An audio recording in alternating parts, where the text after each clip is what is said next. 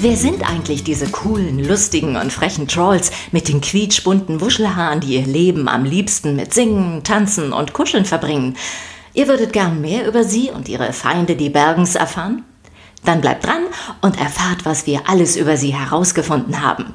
Seid gespannt auf die Bergens, die am liebsten Trolls verspeisen und freut euch auf die zuckersüßen Trolls, die immer gute Laune verbreiten und vor allem eines sind, glücklich mit Ausrufezeichen.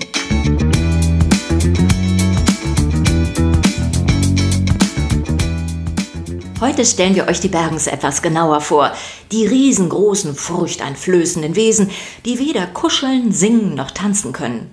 Die Bergens kannten keinen Spaß und keine Freude. Sie waren die unglücklichsten Wesen im ganzen Land. Sie scheinen eher Spaß daran zu haben, sich gegenseitig zu ärgern und zu treten. Tja, so kann man sich auch amüsieren, denkt ihr wahrscheinlich. Aber darin liegt auch schon das eigentliche Problem. Die Bergens können sich überhaupt nicht amüsieren. Ganz im Gegenteil, sie sind dauerunglücklich und das sieht man ihnen auch deutlich an. Schiefe Zähne, dicke Bäuche und ungewaschene, strähnige Haare. Die Bergens sehen genauso ungepflegt aus wie ihre Stadt.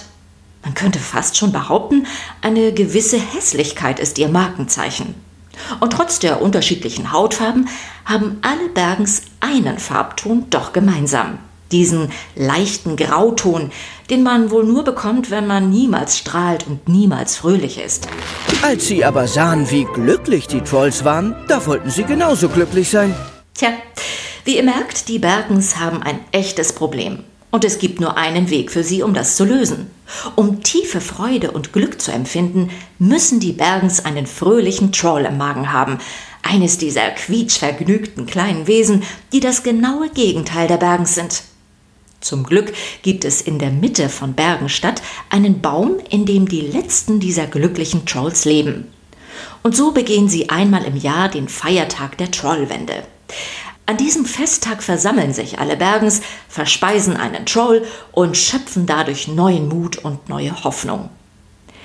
Als auch der kleine Prinz Grizzle zum ersten Mal in seinem Leben einen Troll verspeisen soll und dazu gleich auch noch den glücklichsten aller Trolls, geschieht allerdings die große Katastrophe.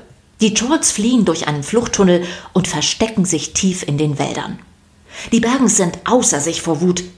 Wie konnte es sein, dass ihr ach so großer König Grizzle die Flucht der Trolls zuließ? Und so geschieht, was geschehen muss. Die für schuldig befundene Hofköchin-Chef wird auf ewig verbannt. Gut so! Bringt sie weg! Stopp! Schafft sie mir aus den Was Augen! soll denn das? Sie ist hiermit für alle Zeiten aus Bergenstadt verbannt! König Grizzle wird von den Bergens vom Thron verjagt und der junge Prinz Grizzle wird zu ihrem neuen König gekürt. Geplagt vom schlechten Gewissen gibt Prinz Grizzle seinen Untertanen das Versprechen, dass er die Trolls finden wird. Und nach 20 langen Jahren des Suchens ist es dann soweit. Die verbannte Hofköchin-Chef enttarnt den geheimen Trollwald, entführt ein paar der Trolls und bringt sie Prinz Grizzle. Tja, Pustekuchen. Es gibt nur eine Chance, glücklich zu werden, indem ich einen Troll esse. Aber daraus wird ja nichts mehr, dank dir. Ah, aber vielleicht doch, dank mir. Die Ex-Ministerin und Ex-Köchin öffnete ihre Bauchtasche und zeigte dem König die gefangenen Trolls. Du hast die Trolls gefunden? Als mit Hilfe einer Falle auch die restlichen Trolls gefangen werden, steht dem Glück der Bergens schließlich nichts mehr im Weg. Endlich können sie das Fest der Trollwende wieder feiern. Aber auch dieses Mal bleibt ihr Teller leer. In letzter Minute werden die Trolls von Poppy und Branch gerettet.